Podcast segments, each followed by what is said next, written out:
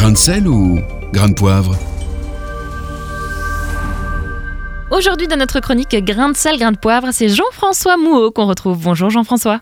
Bonjour Lisa, bonjour Nathanaël. Alors la présidente de la Commission européenne, Ursula von der Leyen, doit prononcer son premier discours sur l'état de l'Union cette semaine.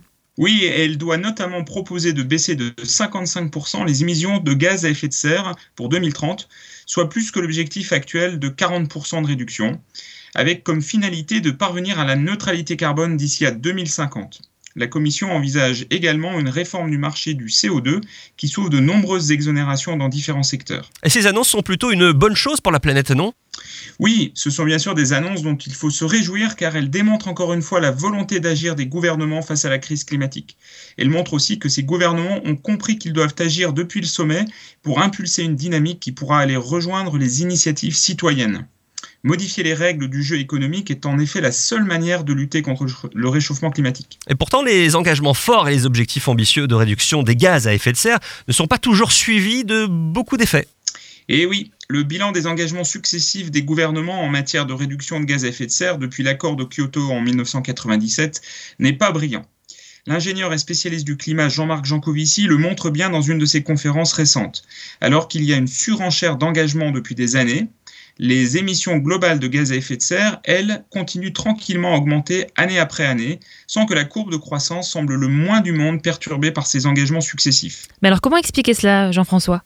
Ben, certains disent qu'il faut attendre que les effets du changement de politique prennent souvent de nombreuses années. Par exemple, le Canada a mis 4 ans avant de traduire dans sa loi les engagements que le pays avait pris lors de la conférence sur le climat à Paris en 2015. Donc les effets, ensuite, ne vont pas se faire sentir très tôt euh, et ça sera un peu lent. Mais quand ils vont commencer à vraiment se faire sentir dans la population, qui verra alors son pouvoir de consommer limité et se réduire, on peut s'attendre à ce qu'il soit contesté par cette même population, surtout si ce sont principalement les gens modestes qui sont touchés en premier. Et c'est ce qui s'est passé en France avec les Gilets jaunes.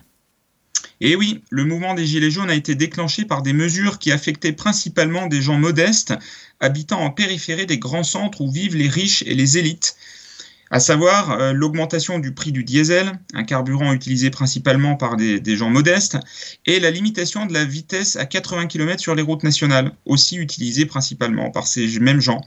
Et lutter contre le changement climatique implique donc de diminuer notre consommation, notre train de vie, c'est-à-dire le PIB, le fameux produit intérieur brut. En somme, PIB ou CO2, il faut choisir. Et c'est en effet le dilemme auquel nous sommes confrontés, et je vous invite à voir la vidéo de la conférence de Jean-Marc Jancovici, dont j'ai parlé il y a quelques minutes, dans une conférence qu'il a donnée à Sciences Po l'année dernière, et que vous pouvez trouver sur Internet, qui fait une bonne démonstration de ce dilemme. Merci beaucoup Jean-François Mouot. Merci. Réécoutez, partagez, tous vos replays sont sur farfm.com.